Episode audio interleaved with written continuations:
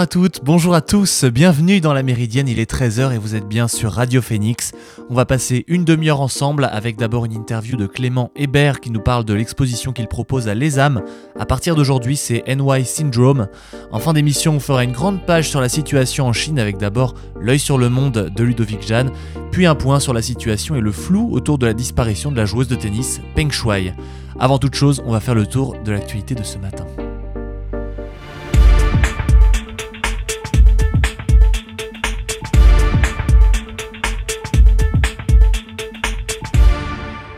Aujourd'hui, c'est la journée nationale contre le harcèlement scolaire. Le Sénat a donc publié des chiffres qui interpellent sur la question.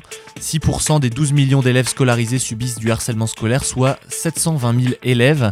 Une plateforme d'écoute est ouverte depuis 2012. Il s'agit du 30-20 qui a 3 écoutants le matin de 9h à midi et 2 écoutants de midi à 20h en semaine et le samedi de 9h à 18h.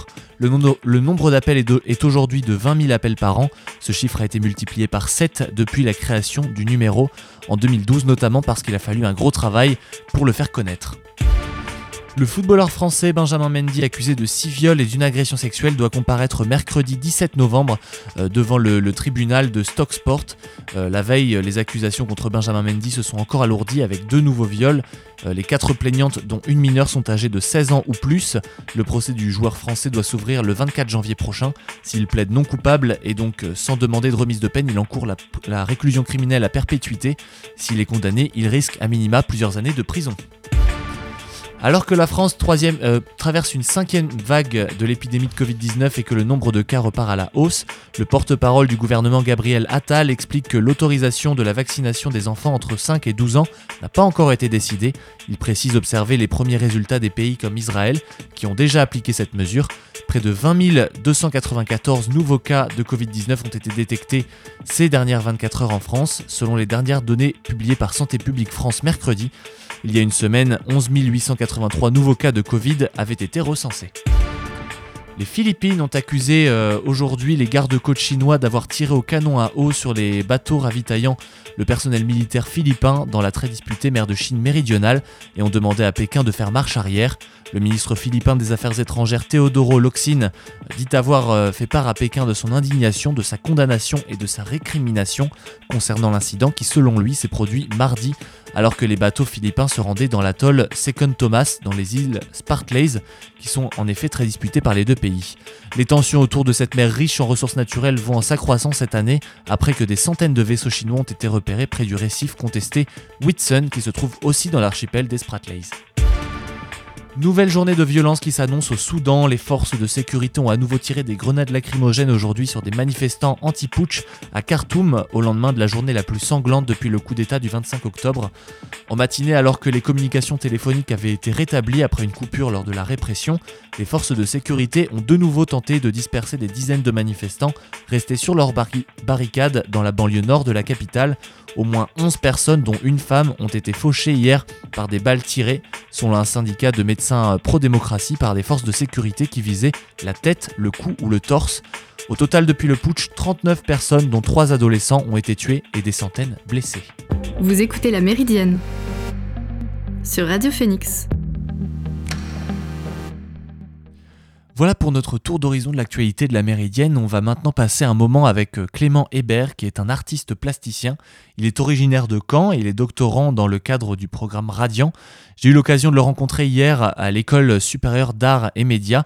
On a longuement parlé de l'exposition qu'il propose sur le modèle de maisons UK100, pardon, qui sont des maisons en kit, en préfabriqué, proposées par les États-Unis au lendemain de la Seconde Guerre mondiale à la France qui avait été bombardé, et notamment à Caen. Je vous laisse découvrir dès maintenant cette interview avec l'artiste Clément Hébert. Alors, avec euh, Clément Hébert, du coup, nous sommes à l'ESAM, l'école supérieure d'art et médias. Euh, bonjour. Bonjour. Euh, vous présentez actuellement l'exposition NY Syndrome. C'est l'exposition donc d'une maison de modèle UK 100, qui était des maisons en fait en préfabriqué, qui étaient après la Seconde Guerre mondiale monnaie courante à Caen, mais dans l'ouest, le nord-ouest de la France. Raconte nous comment euh, t'es venue cette euh, idée d'exposer euh, cette maison? Alors, c'est un long, un long parcours dont l'aboutissement est cette expo et donc le film qui se tournera dans cette partie, cette, comment dire, cette maison qui est reconstituée, qui fait office de décor. Et j'ai rencontré le dernier habitant de la dernière maison, donc cette maison américaine de Caen, jusqu'à la destruction en 2019, je crois. Et de fil en aiguille, je me suis rendu compte qu'il n'y avait aucune littérature sur ces maisons, aucune histoire qui avait été écrite, et qui pourtant, c'est un sujet qui cristallise tout plein de choses euh, sur les modes de vie, sur le design et tout ça euh, dans l'après-guerre jusqu'à aujourd'hui.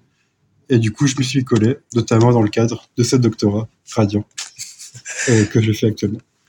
Quelle est l'histoire autour de cette maison exactement Voilà, c'était post post Seconde Guerre mondiale. Les, les, Américains ont proposé ces maisons faciles à, en kit finalement, faciles à construire pour une partie de la France qui avait été complètement bombardée. Euh, Qu'est-ce que c'est euh, l'histoire, le, le, feedback autour de cette maison? L'histoire, elle est vraiment à rallonge, elle est dingue. Donc en 45, la France bombardée a besoin vraiment de logements, on a plein de sinistrés et tout ça. On a des dons, donc par exemple les maisons suédoises qu'on a à Caen ou euh, Suisse, etc., c'est des dons, mais les États-Unis, ils vont les vendre. C'est des maisons qui étaient au départ, donc qui s'appellent les modèles UK 100, 100 parce que les maisons est composée, c'est un kit qui est composé de 100 pièces, et UK parce que c'était prévu pour la Grande-Bretagne après le Blitz de Londres, donc euh, plutôt en 41. La Grande-Bretagne passe commande en 41 aux États-Unis. Les États-Unis disent OK, on va vous produire ces modèles de maison qui a un design qu'ils ont déjà produit avant. On peut en reparler après. Sauf que c'est l'effort de guerre. Les États-Unis sont occupés à produire la bombe atomique euh, tout ça. Et donc du coup, la commande arrive pour l'Angleterre que en 44-45. Ce qui fait qu'entre temps, les Anglais, ils ont eu les plans de cette maison euh, ils ont décidé de se baser sur ce plan-là et d'en produire des mieux, des plus résistantes. Et du coup, ils vont en installer sur les 30 000 que l'Angleterre commande, ils vont en installer à peine 8 000. Et la France va dire hop, hop, hop, nous on est là, euh, il faut qu'on soit relogé aussi. Et donc, ils vont récupérer le, le, gros lot. Enfin, le gros lot entre guillemets, parce que le toit est plat, euh, les murs sont plus ou moins en carton, c'est pas tout à fait étanche. Et c'est installé, comme tu l'as dit, euh, en Bretagne, en Normandie, des autres plutôt où il pleut, quoi. Euh, en quoi est-ce que justement le, fait que ces maisons soient vendues, que que la, Grande-Bretagne puis la France elles aient fait commande et donc ce sont deux pays alliés des États-Unis et très très proches. Euh, en quoi ça reflète le fait que l'Amérique soit toute puissante et que l'influence après la Seconde Guerre mondiale en tout cas et l'influence que qu'elle a sur notre société euh, après après cette guerre? Bah c'est aussi ça qui m'intéresse, c'est que cette maison enferme en fait elle renferme tous euh, ces trucs de mode de vie à l'américaine qui va arriver dans l'après-guerre, c'est presque contenu dans cette maison. L'idéologie, elle est, elle est vraiment dans cette maison. Quoi. On a, on a deux chambres, on a des sanitaires, on a des grandes baies vitrées. C'est réellement un luxe pour les gens euh, de Normandie et de Bretagne dans l'après-guerre. Mais c'est un petit peu aussi à double tranchant.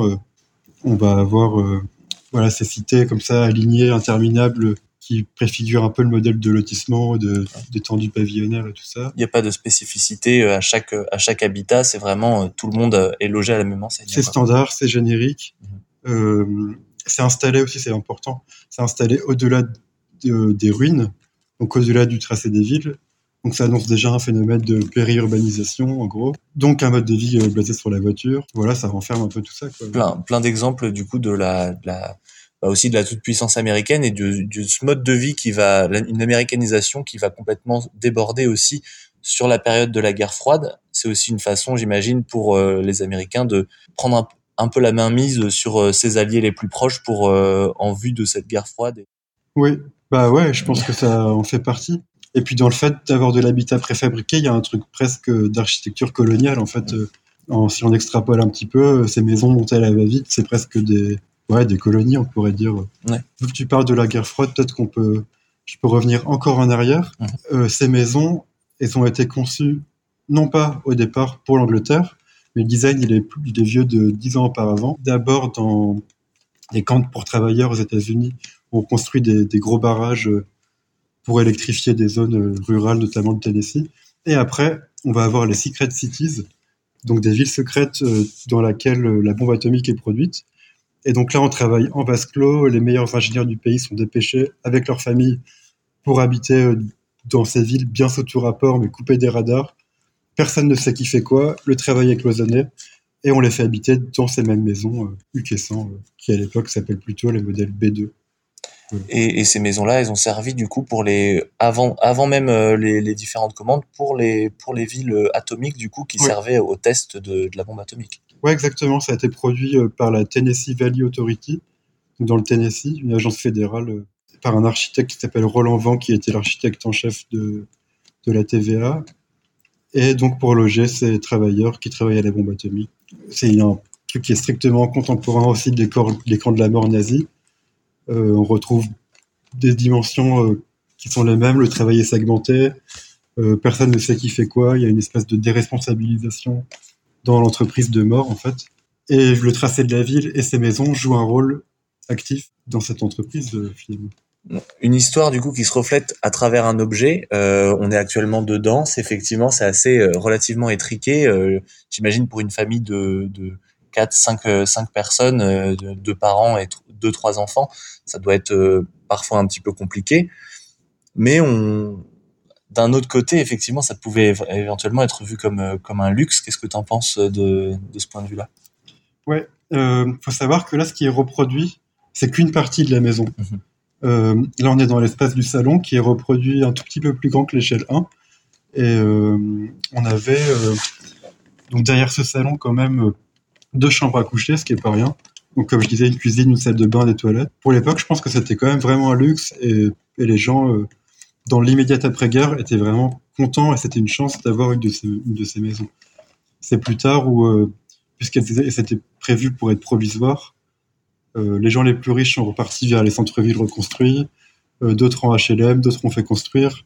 Et après, ça s'est vraiment paupérisé et puis les matériaux ont commencé à s'ébranler forcément. Mais, euh, mais, du coup, toi, tu as fait le choix euh, au travers de cette, euh, de cette exposition, du coup, où finalement, c'est un, un, peu en guise de dénonciation, je pense, c'est comme ça que je le perçois, de l'influence américaine qui était omniprésente à cette époque-là. C'est un choix que tu as fait aussi de, de, représenter ces maisons qui étaient difficilement connues, qui, dont on parle assez peu, les maisons UK 100. Est-ce que davantage c'est pour toi un choix artistique ou historique? Bah, Les deux à la fois, parce que en termes de forme, c'est quand même généreux, je trouve. Moi, j'aime, je trouve ça beau, ces, ces, formes comme ça. Et puis, euh, d'un point de vue historique, c'est hyper intéressant. C'est un objet mineur. Et le côté mineur, euh, bah, petite histoire, architecture euh, oubliée, tout ça, c'est une manière aussi de, de rendre aux habitants et à ces gens leur histoire et leur redonner la parole en quelque sorte. Et tout ça s'imbrique dans un grand projet du modernisme en architecture, d'une histoire très connue qui est celle par exemple du débarquement et de la Seconde Guerre. C'est une manière de voir le tout petit dans quelque chose de beaucoup oui. plus grand. À travers une histoire que tout le monde ne connaît pas forcément. Euh, en l'occurrence, euh, je le découvre aussi, le, le ces, ces, maisons préfabriquées, j'en avais jamais vu euh, vraiment et c'est assez impressionnant, je dois le dire. Donc, je ne peux que inviter euh, la plupart de nos auditeurs à, venir découvrir euh, ton, exposition. Donc, on peut bien sûr retrouver euh, ça sur le site de l'ESAM et ça va être disponible à partir de quand ici? Alors, le vernissage est le 18 novembre. Il va y avoir une lecture. J'ai invité deux autres artistes et une lecture de Eugénie Zélie qui va nous lire une partie de son roman Thune, Amertume, Fortune, avec notamment un une histoire de meurtre dans une salle des fêtes. Donc on reste dans cet univers du périurbain. Et un film de Pauline Gercy, qui est artiste également, qui s'appelle Les Radins, et qui, serait qui lui est montré en boucle toute la durée de l'exposition jusqu'au 8 décembre. Bah, bon courage, il me semble qu'il te reste quelques peaufinages à faire d'ici d'ici à demain pour le, pour le vernissage. Et bah, bon courage à toi et puis à très bientôt. Et à très vite, en espérant vous voir nombreux, et merci de l'invitation. Merci beaucoup à Clément d'avoir accepté de répondre à mes questions. Pour rappel, le vernissage de l'exposition NY Syndrome a lieu aujourd'hui et vous, pouvez, euh, pourrez visiter cette maison grandeur nature à Les Âmes, juste à côté du cargo à Caen jusqu'au 8 décembre. Avant de poursuivre avec l'œil sur le monde, je vous propose qu'on se quitte quelques instants avec un titre de Pongo. Ça s'appelle Comme ça et on se retrouve juste après sur Radio Phoenix.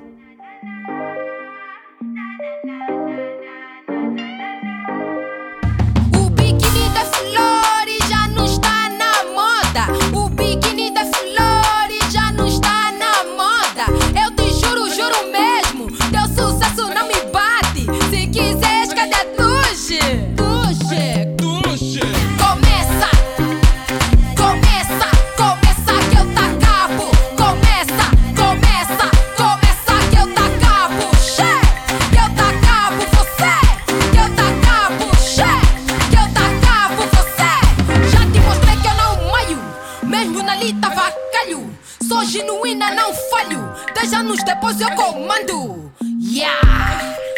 Dez anos depois eu comando.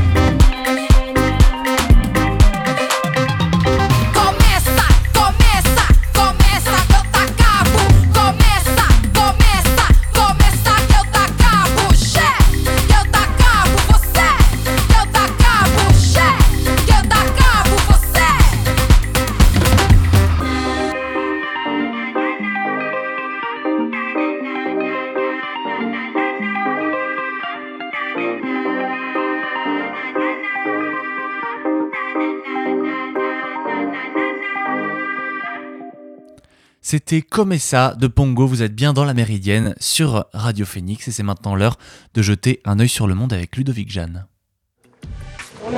Nous n'agirons pas de manière irréfléchie, mais il faut être clair. Le peuple taïwanais ne cédera pas à la pression.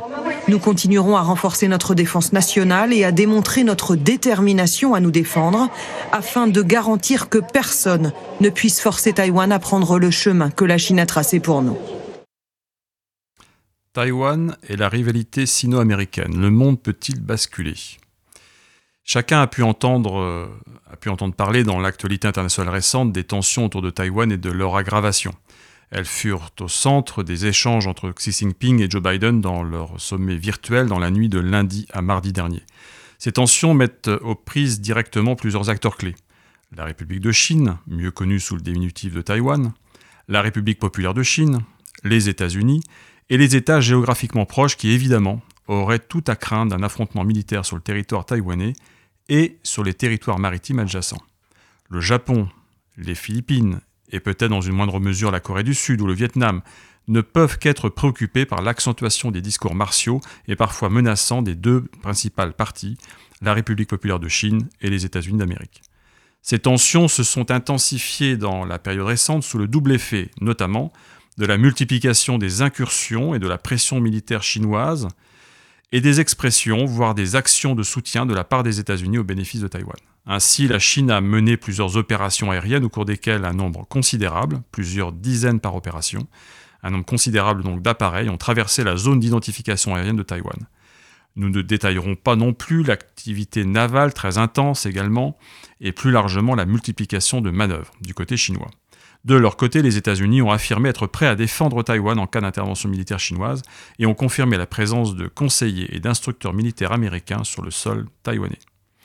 Il faut rappeler au passage que cette région est l'objet de tensions vives depuis longtemps puisqu'à proximité immédiate de Taïwan se trouvent également les îles Senkaku, contrôlées aujourd'hui par le Japon mais revendiquées à la fois par la République populaire de Chine et par la République de Chine.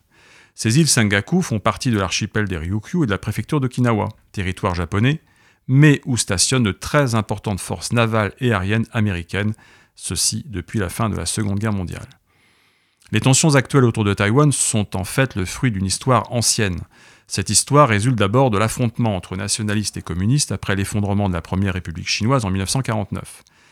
C'est alors que les seconds, victorieux, obligèrent les premiers à se réfugier sur l'île de Taïwan. Mais il ne faut pas oublier que cette défaite des nationalistes s'inscrivait dans une phase historique dans laquelle ceux-ci avaient pris la suite de la dernière dynastie chinoise en 1912, fondant la première République chinoise. Dans la plupart des rivalités et des frictions géopolitiques, sinon dans toutes, les parties prenantes rivales s'opposent des arguments presque toujours de deux types. Des arguments de type historique et des arguments de type juridique. Ici, l'un des principaux arguments avancés par le régime de Pékin pour obtenir de gré ou de force la réintégration de la province rebelle, c'est ainsi qu'il désigne la démocratie taïwanaise, c'est d'affirmer que Taïwan a toujours été chinoise et historiquement un élément de l'espace chinois. Pourtant, quand on s'informe un minimum, on découvre que c'est un peu plus compliqué que cela. En fait, l'argument historique est en réalité plus faible qu'il n'y paraît. En effet, il n'y a pas de présence ni de souveraineté chinoise sur l'île avant la fin du XVIIe siècle. Puis, l'île de Taïwan sera sous contrôle et donc sous souveraineté chinoise de 1895 à 1945. Ensuite, la fin de la Seconde Guerre mondiale coïncidera avec la défaite des nationalistes et leur regroupement sur l'île de Taïwan, tandis que sur le continent, la République populaire de Chine était proclamée par Mao Zedong en 1949. On voit donc que l'antériorité multiséculaire d'un pouvoir chinois sur l'île de Taïwan est plus limitée que ce que l'intuition suggérerait. D'autant plus que l'on doit l'apparition et le renforcement d'une présence chinoise, non pas à l'action résolue de l'Empire chinois à son époque, mais à l'action intéressée des premiers colonisateurs, entre guillemets, si l'on peut dire, à savoir des Portugais, qui firent venir dans un but de valorisation économique des populations chinoises sur l'île de Taïwan, d'où elles étaient donc absentes auparavant. Ceci a eu lieu au XVIIe siècle, et les populations natives, en réalité, étaient aborigènes et austronésiennes. Autre problème historique. Jusqu'en 1971, c'est la République de Chine, autrement dit Taïwan, qui représente la Chine à l'ONU, et non pas la République populaire de Chine. Ce n'est que cette année-là que la communauté internationale, notamment les États-Unis, durent se résoudre à reconnaître l'importance politique indiscutable de la Chine maoïste.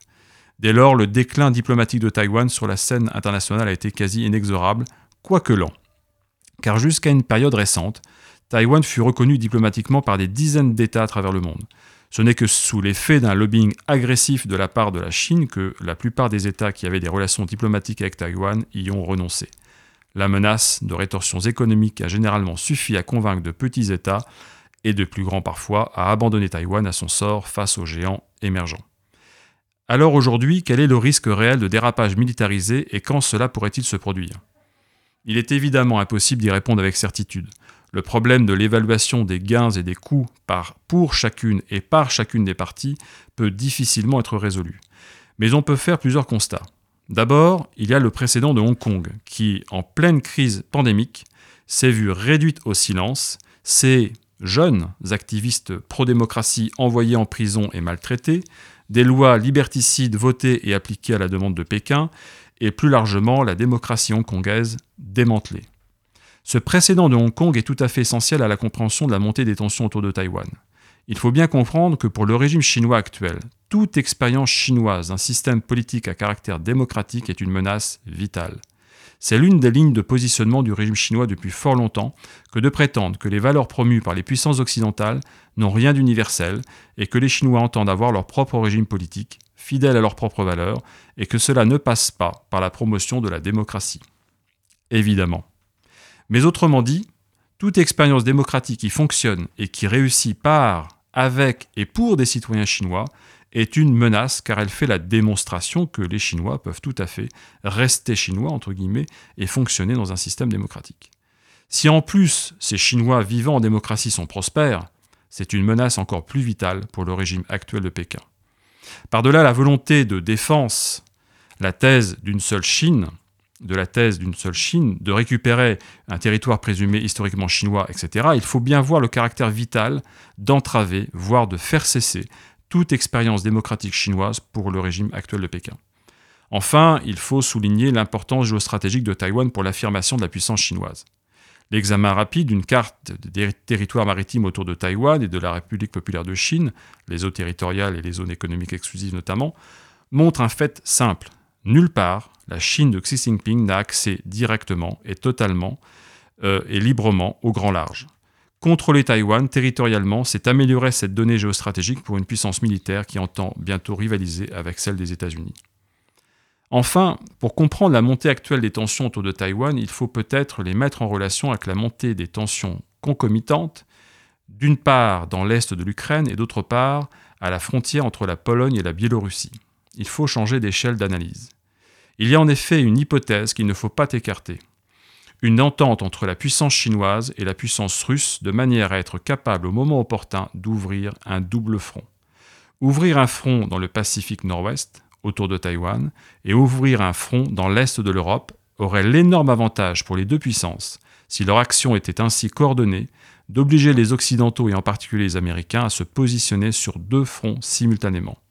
Aujourd'hui, la puissance militaire nominale des Américains reste très supérieure à celle des Chinois, surtout si on y ajoute l'ensemble des alliés sur lesquels peuvent compter les Américains. Mais si ces derniers doivent positionner des forces sur deux fronts simultanément, la situation est très différente. Un tel scénario n'aurait rien à envier au meilleur des préceptes stratégiques que l'on peut trouver dans l'art de la guerre d'un Sun Tzu ou dans un traité désormais célèbre comme celui des 36 stratagèmes. Nous assistons peut-être à une répétition. La réunification complète de notre pays doit être et peut être réalisée. L'unification est l'espoir de tout le peuple chinois. Si la Chine peut être unie, tous les Chinois auront une vie heureuse. Si la Chine ne peut pas s'unir, tout le monde en souffrira. Une situation qui donne froid dans le dos, plus que préoccupante, euh, et même certains analystes euh, le voient comme les prémices d'une seconde guerre froide. Euh, la tension, elle n'est pas prête de retomber, d'autant que le comportement du gouvernement chinois inquiète aussi de par ses, de ses agissements vis-à-vis de son propre peuple. Dernière affaire en date, le cas de la championne de tennis Peng Shuai. Vous écoutez La Méridienne sur Radio Phoenix. Le monde du tennis est en effet inquiet et sans nouvelles de la joueuse depuis qu'elle a accusé début novembre un ancien haut responsable chinois de l'avoir contrainte à un rapport sexuel. Pour ceux qui ne le sauraient pas, il s'agit de l'ancienne numéro 1 mondial en double, âgée de 35 ans, qui a accusé sur les réseaux sociaux l'ancien vice-premier ministre Zhang Gaoli, euh, qui a été de 2013 à 2018 l'un des sept hommes politiques les plus puissants de Chine, de l'avoir contrainte à une relation sexuelle avant d'en faire sa maîtresse. Depuis, la joueuse, elle n'a pas communiqué ou fait d'apparition en public et Zhang Gaoli n'a jamais réagi publiquement à ces accusations. Interrogés à plusieurs reprises, les porte-paroles du ministère chinois des Affaires étrangères ont dit tout ignorer de cette affaire et se sont refusés à tout commentaire, arguant qu'il ne s'agissait pas d'un dossier diplomatique. Toute référence à cette affaire reste d'ailleurs censurée sur l'Internet chinois. Le patron de la WTA, qui gère le circuit professionnel féminin de tennis, a exprimé son, inquiétude concernant la sécurité de Peng Shuai et affirmé douter des informations officielles provenant de la Chine sur la championne.